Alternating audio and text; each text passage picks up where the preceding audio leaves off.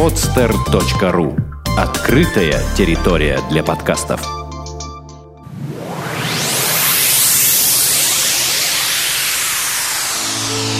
Подкаст о людях. За чашкой чая.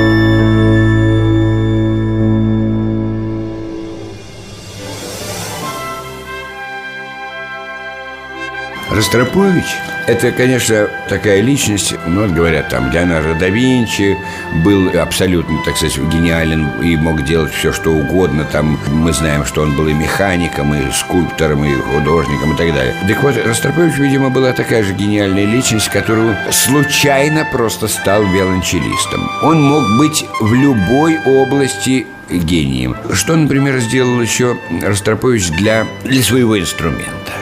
Например. Вы знаете, собственно, виолончель – инструмент старый. И во времена Баха, и даже раньше он существовал, но как оркестровый инструмент.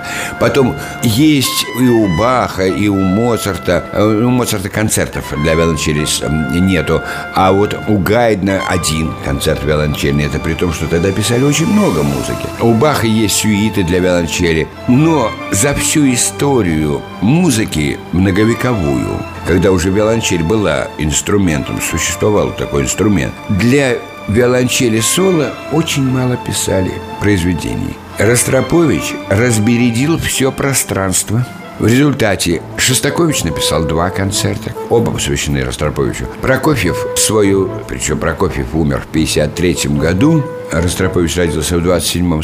А концерт-то свой, симфонию-концерт для виолончели с оркестром, он написал, когда э, Ростроповичу было там 22 или 21 или 23. Ростропович буквально мальчишкой получил сталинскую премию, потому что это нельзя было не увидеть. Это гениальный э, музыкант. Ростропович был человеком импульсов. Вернее так, он жил, вот как он, например, когда влюбился в свою Галину Павловну Вишневскую, она была великая певица, конечно, гениальная певица. Он за четыре дня ее завоевал, буквально.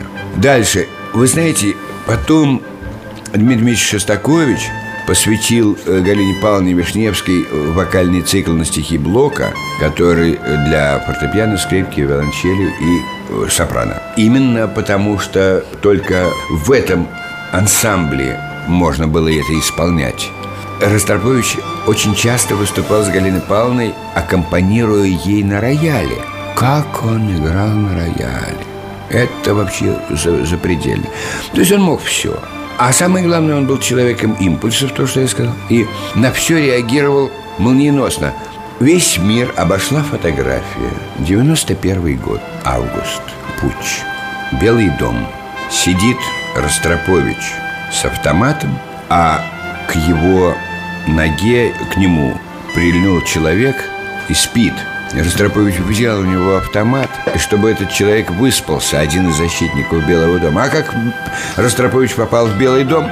Когда началось это все, он был в Париже. Он сказал Вишневский, «Галя, я пойду прогуляюсь».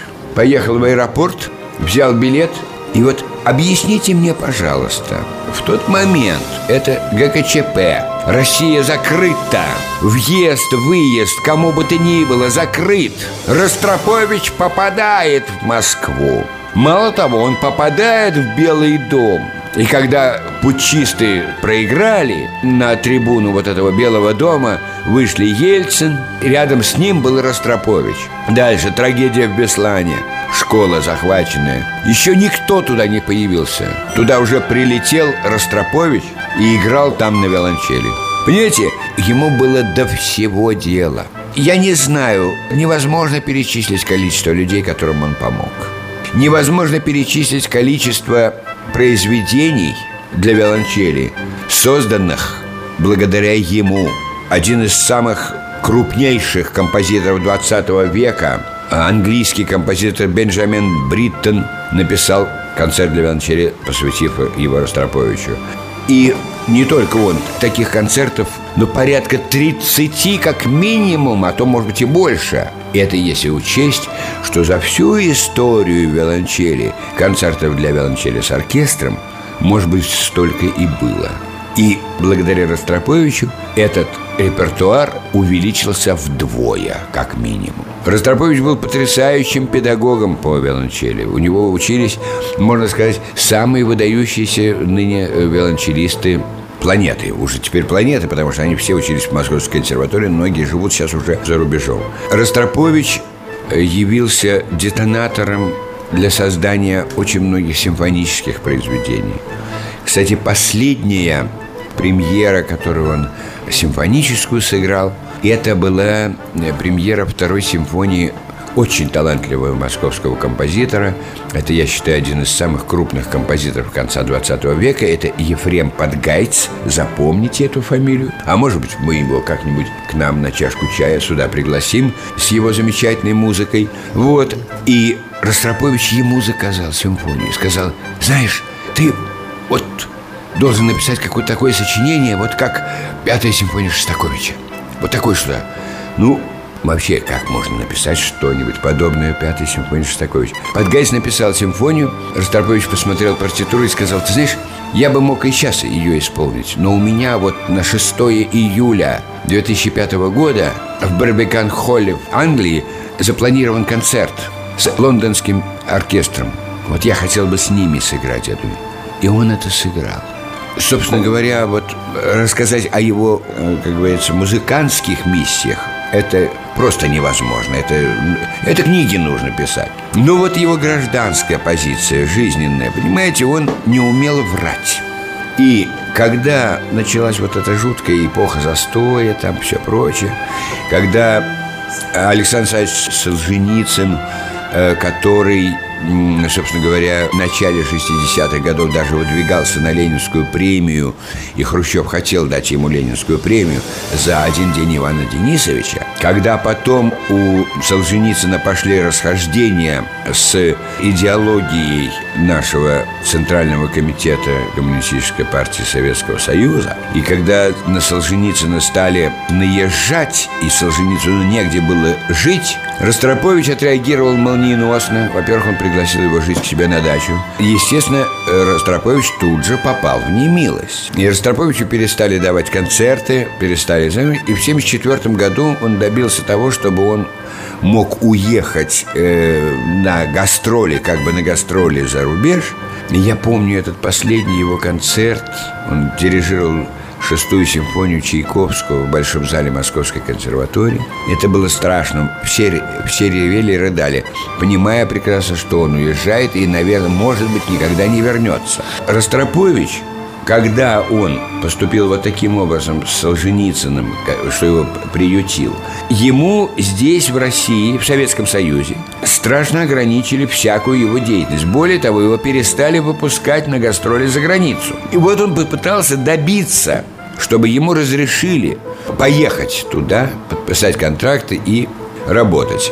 Кто-то, в общем, на это пошел в ЦК партии, и его отпустили. И я не знаю, сколько он преодолел, чтобы поехать просто доказать, что ему надо поработать, поиграть. И вот прошло 4 года.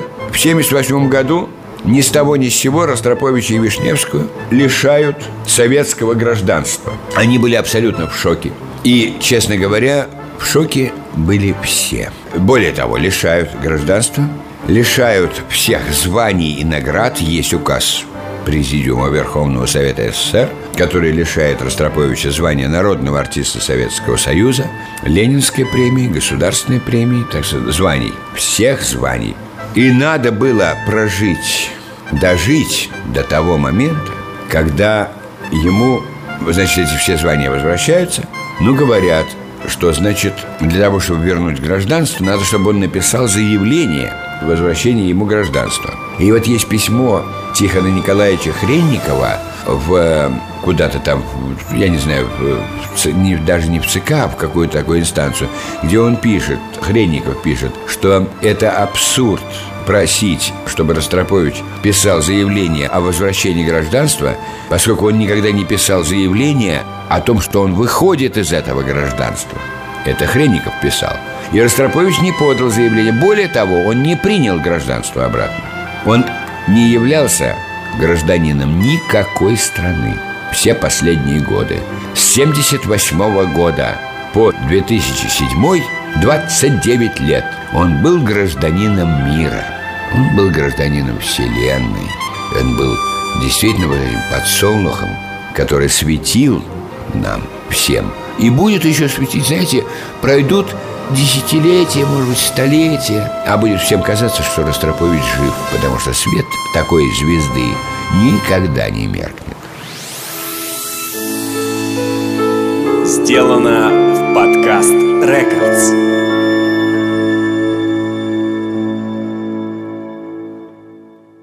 Скачать другие выпуски подкаста вы можете на podster.ru